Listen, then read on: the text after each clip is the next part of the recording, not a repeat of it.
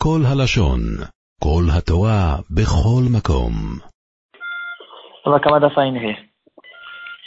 Il y a un machal intéressant qui a été ramené par le Chafetz Chaim et on va essayer de, de, de parler sur ce machal point de vue halakha. Euh, donc ce sera une question un peu théorique. Elle aura un rapport avec la sugia qu'on avait déjà vu hier à propos de Rabban Gamliel qui a délivré son, son esclave. Et on va essayer de voir quelques exemples dans le chasse que nous ramène Rav Bernstein sur ce sujet intéressant. En fait, le sujet, il est quelqu'un qui a voulu voler et finalement, il s'est avéré qu'il n'a pas volé. Le Rafetraim, euh, il a rencontré quelqu'un qui avait un magasin et cette personne, elle avait l'habitude d'ouvrir, de laisser son magasin ouvert vendredi après-midi, tard dans l'après-midi. Il rentrait même si il débordait sur Shabbat. Il ouvrait son magasin aussi Shabbat après-midi, euh, avant la sortie du Shabbat. Il n'attendait pas la sortie du Shabbat. Et c'était un grand essayant qu'il y avait à l'époque, surtout du temps du Chazani, du, du Chafetzraim. Et le Chafetzraim, il lui a dit, regarde, je vais te donner un meshal. Qu'est-ce que c'est Shabbat? Qu'est-ce que c'est la bracha du Shabbat? Il y avait une fois un marchand qui ne savait ni lire ni écrire. Et il avait l'habitude de prendre de la marchandise et d'aller au marché pour essayer de la vendre. Euh, un jour, il y a un grand riche qui est venu et qui a décidé de lui acheter tous ses, tous ses, paquets, toute sa marchandise. Mais comme il ne savait pas écrire, alors le riche il lui a dit regarde, je vais, il a sorti son chapeau, il a mis à l'envers, il lui a dit on va compter maintenant les sacs. Chaque sac que je mets chez moi, je te mets une pièce de 1 centime dans le chapeau. Après on va compter les pièces et en fonction du nombre de pièces, on saura combien de sacs il y a. Et comme ça, ils, euh, ont fait le, le riche, il a monté ses sacs sur son sur sa charrette, sur sa calèche, et euh, chaque sac qu'il faisait monter, le euh, ce marchand riche, il lui mettait un centime dans le chapeau. Et comme ça, le chapeau il se remplissait, il se remplissait avec des pièces de centimes. Et ce pauvre marchand qui, qui n'était pas très intelligent, le marchand, le pauvre, au fait, euh, de temps en temps, quand le riche, il retournait sa tête pour euh, mettre la marchandise dans la calèche, il se sentait très intelligent de venir et de prendre des poignées de, pièces, quand il a vu les pièces qui se trouvaient dans le chapeau, sans que le riche remarque, il prenait des pièces, il les mettait dans sa poche, et il était très content qu'il a réussi à gagner encore quelques centimes. Le riche, il a remarqué, il a remarqué ce qui se passait, mais il n'a rien dit. Il savait très bien que chaque centime, chaque pièce de centime qu'il est en train de mettre dans sa poche, il est en train en fait de perdre le paiement d'un sac entier. Et finalement, ils ont compté les pièces. Il y avait bien sûr beaucoup moins de pièces que ce qu'il fallait. Et le marchand, il, comme si de rien n'était, il lui a payé le, en fonction du nombre de pièces qu'il y avait, comme si qu'il y avait ce nombre de sacs. Et le Rafetrem, il lui a dit, c'est ça exactement le Shabbat. Quand tu crois que tu manges du Shabbat, tu prends sur le compte du Shabbat à droite à gauche, tu crois que tu es en train de gagner, mais en fait, tu es comme ce, ce marchand euh, imbécile qui croyait euh, prendre des centimes et en fait, il gagnait, en, gagnant ces centimes, il perdait euh, des roubals entiers. Euh, la question qu'on peut se poser est est-ce que ce marchand, euh, s'il n'a pas d'autres vols, si c'était ça que son seul vol, est-ce qu'il est devenu pas sous doute Il ne peut plus faire un témoignage à cause que ici c'est un voleur. Un voleur, il ne peut pas témoigner. Est-ce que ça s'appelle qu'il a volé ou bien ça ne s'appelle pas qu'il a volé parce qu'il a fait que euh, gagner d'argent aux marchands riches. Euh, Est-ce que c'est considéré du vol? Une question qui a été relevée dans le poskim quelqu'un qui a volé un objet, et finalement il s'est avéré que le propriétaire il en avait rien à faire de cet objet, et il a dit clairement aux gens que celui qui veut, il a qu'à le prendre.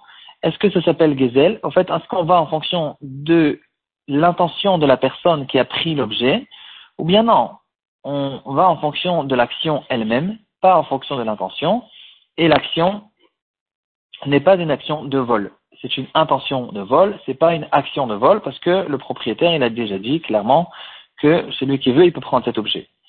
Euh, apparemment, dans un cas où il a vraiment fait un vrai esquire, alors bien sûr que, euh, à mon avis, les possibles ne, ne se poseraient pas cette question. Dans le cas vraiment c'est esquire, parce qu'il n'y a pas du tout de vol. La question, c'est quand il est resté propriétaire de cet objet, il a juste dit que ça ne me dérange pas, si quelqu'un veut le prendre, il a qu'à le prendre.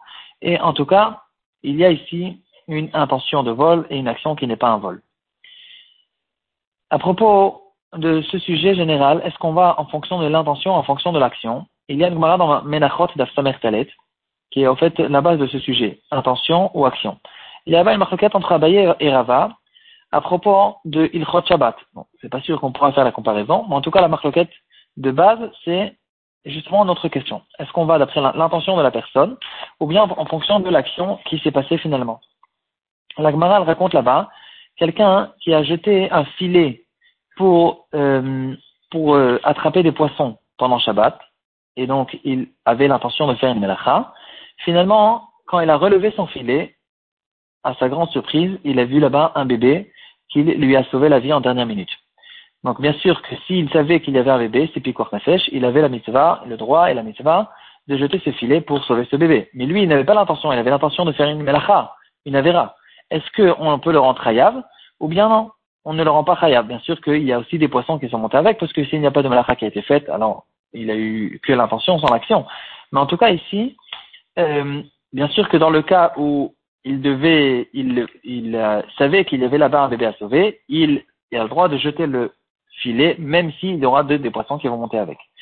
Et donc finalement, ici, on se retrouve avec une personne qui avait l'intention de faire une avéra, et la avéra finalement n'a pas été faite parce qu'il y a eu ici un picour nefesh. On peut se poser aussi la question, une question plus moderne, un chauffeur de bus sur lequel monte une femme enceinte qui a besoin d'aller à l'hôpital pour aller accoucher. Et lui, il a l'intention de faire une melacha, et finalement, euh, il ne fait pas une melacha parce qu'il a droit de, il s'est avéré qu'il a droit dans, dans cette, euh, cette conduite, ce chemin, il avait le droit de le faire parce qu'il le fait pour une histoire de picour nefesh. Et une regarde entre Abaye et Rava, peut-être qu'on peut faire une comparaison. Euh, peut-être que non. Une question, en fait, on, juste on va relever un peu le sujet une, autre, comparaison qui a été relevée dans les poskim, c'est quelqu'un qui s'apprêtait de manger un plat et il y a un témoin qui a dit attention ici cette viande elle est tarif tu n'as pas le droit de la manger et donc il n'a bien sûr pas le droit de manger cette viande. Et lui il n'a pas pris compte de ce témoin et il a mangé la viande. Donc ici il y a ici une personne qui a une intention de faire une Avera. Pour l'instant, c'est une Avera, mais ce qui s'est passé après, c'est qu'il y a eu deux témoins qui sont arrivés et qui ont dit non, c'est de la viande cachère. Et donc, bien sûr qu'on croit aux deux témoins plus qu'aux témoins seuls qu'il y avait au début. Finalement, il s'est avéré que cette viande était oui cachère.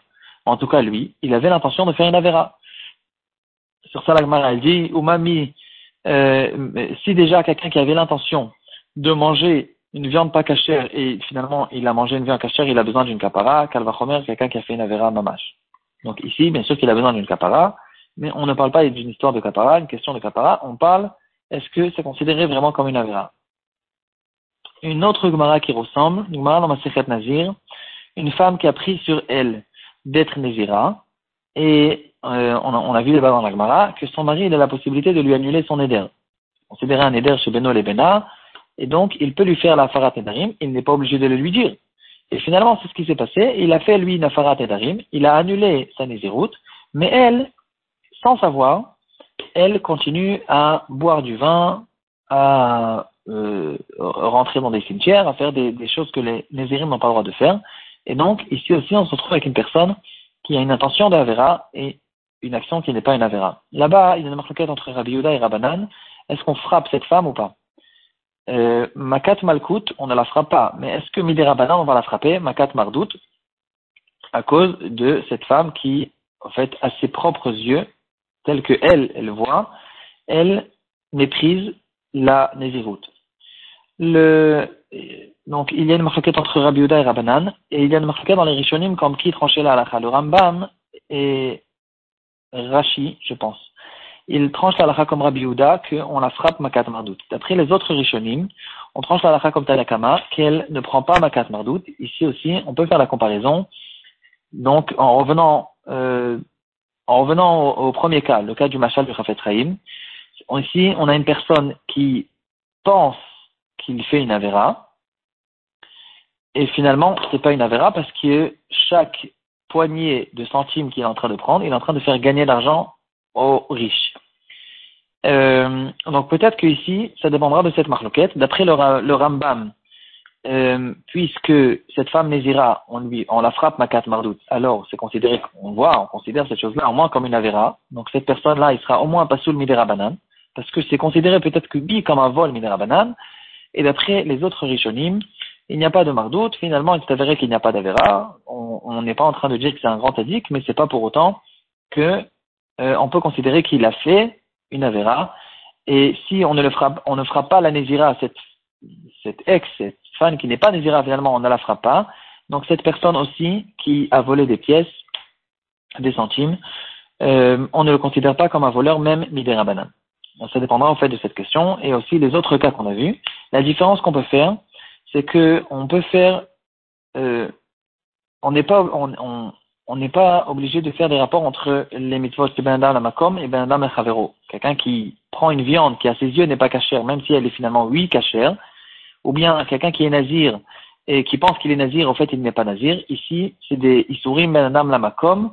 Peut-être que c'est très différent et que dans ces cas-là, on va lui le frapper, mais c'est pas pour autant que Ben Adam Chavero, c'est peut-être, c'est pas, c'est pas que c'est moins grave, mais le, dans le fond, dans la base, quand on essaye de déterminer une mitzvah, une, interdiction qui est menadam chavero, alors c'est que dans le cas où finalement j'ai fait quelque chose de mal à mon prochain. C'est vrai, dans le, dans le menadam on va, on, on, on essaye de vérifier qu'est-ce qui s'est passé dans le cœur de cette personne, qu'est-ce qui lui, à ses propres yeux, il est en train de faire. Et lui, à ses propres yeux, il est en train de faire une action qui est contre Hachem. Par contre, Benadam Chavero, c'est ce que Hachem ne nous permet pas de, de nuire, de, de voler quelqu'un, c'est parce que je suis en train de causer du tort à quelqu'un. Et si finalement je ne suis pas vraiment en train de lui causer du tort, c'est juste moi qui est en train de penser que je lui cause du tort, alors dans ce cas-là, il est très possible que, d'après tous les Rishonim, euh, c'est pas, on ne considère pas cette chose-là comme une avéra, et il n'y a pas de vol du tout qui a été fait, et donc il n'est pas nifsal doute quel rapport avec notre sujet On a déjà ramené hier l'histoire de Rabban Gamliel, qui par erreur, il a crevé l'œil de son esclave, son esclave connu, un Talmud Racham, qui s'appelait Tavi. Et Rabban Gamliel, au début, il était très content. Il a dit, voilà, euh, on n'a pas le droit de délivrer des esclaves, mais maintenant, si, si c'est ce qui s'est passé, je suis content que finalement, cet esclave, il a la possibilité de finir sa vie comme un bon juif. Et l'esclave, bien sûr, aussi, il était content. On voit dans la Gemara que les esclaves de l'époque, ils préféraient perdre l'œil plutôt que de, euh, de rester esclaves. Et finalement, jusqu'à qu'Abi il lui a dit que c'est pas vrai parce qu'il n'y a pas eu de témoin et maintenant que tu as avoué, Modé Beknas Pato, et donc euh, c'est, c'est pas vrai. En tout cas, hein, pourquoi Rabban Gamliel il était content? On a déjà ramené cette question hier. Et Yavet, il pose cette question? Euh, comment est-ce que quelqu'un il peut être content sur une entre guillemets une avéra qu'il a fait, même s'il a fait Beshogeg, euh, on n'a pas le droit de frapper quelqu'un, on n'a pas le droit de le blesser, et ici, il y a une avéra qui a été faite. Comment est-ce que Rabban Gamliel, il pourrait être content? Ici aussi, on peut faire la comparaison avec notre cas. Euh, d'un côté, il y a une action qui a été faite, cette action, elle n'est pas géniale, mais par contre, le résultat, il est très bien. Euh, cet esclave, il a été délivré, et c'est très bien, tout le monde est content, cet esclave est très content. Ça ressemble beaucoup à, à ce marchand analphabète qui euh, qui volait des, pièces de centimes. Et finalement, euh, c'est très bien, c'était très bien pour le, riche. Euh, donc ici, on voit, on, peut-être qu'on peut ramener une preuve qu'on voit que quelqu'un qui a, euh, fait, il a causé du tort, il, pense qu'il cause du tort à quelqu'un, finalement, il s'est avéré comme quelque chose de très bien, comme les longues les longs cas intéressants qu'on a déjà vus dans le shiur d'hier, on voit qu'on va en fonction du résultat. Et le résultat, s'il est bien, c'est très bien, on peut être content. Donc, de la même manière que Rabban Gamliel était content malgré qu'il a frappé son esclave, puisque finalement le résultat il était bien, peut-être qu'ici aussi ce marchand qui vole les centimes, puisque le résultat il est bien pour le, riche, alors on peut être content et donc en fait c'est quelque chose de bien. La preuve, on peut la repousser facilement il y a bien sûr une différence entre quelqu'un, dans, dans, tout, dans tous les cas, en fait, depuis, euh, en fait, depuis le début du show, on a ramené, tous les cas qu'on a ramenés, c'était quelqu'un qui n'était pas bien, qui avait, lui, l'intention de faire une avéra béméside. Finalement, il s'est avéré que c'était pas une avéra, mais lui, de son point de vue, il comptait oui faire une Avera. Bien sûr que c'est pas le cas de Rabban Gamliel, qu'il a fait par erreur, qu'il a fait Beshogeg, et que dans ce cas-là, c'est oui, on peut comprendre que c'est que dans un cas de Shogeg où Rabban Gamliel il était content. On peut être content quand quelqu'un il a fait entre guillemets une Avera, puisqu'il a fait premièrement Beshogeg, et puis finalement le résultat il était très bien. Alors dans ce cas-là, on comprend pourquoi Rabban Gamliel était content. Ça ne veut pas dire pour autant que quelqu'un il peut faire une Avera, mais à ses yeux, et être content parce qu'il s'est avéré que c'était pas une Avera. עולם שלם של תוכן מחכה לך בכל הלשון, 03 617 1111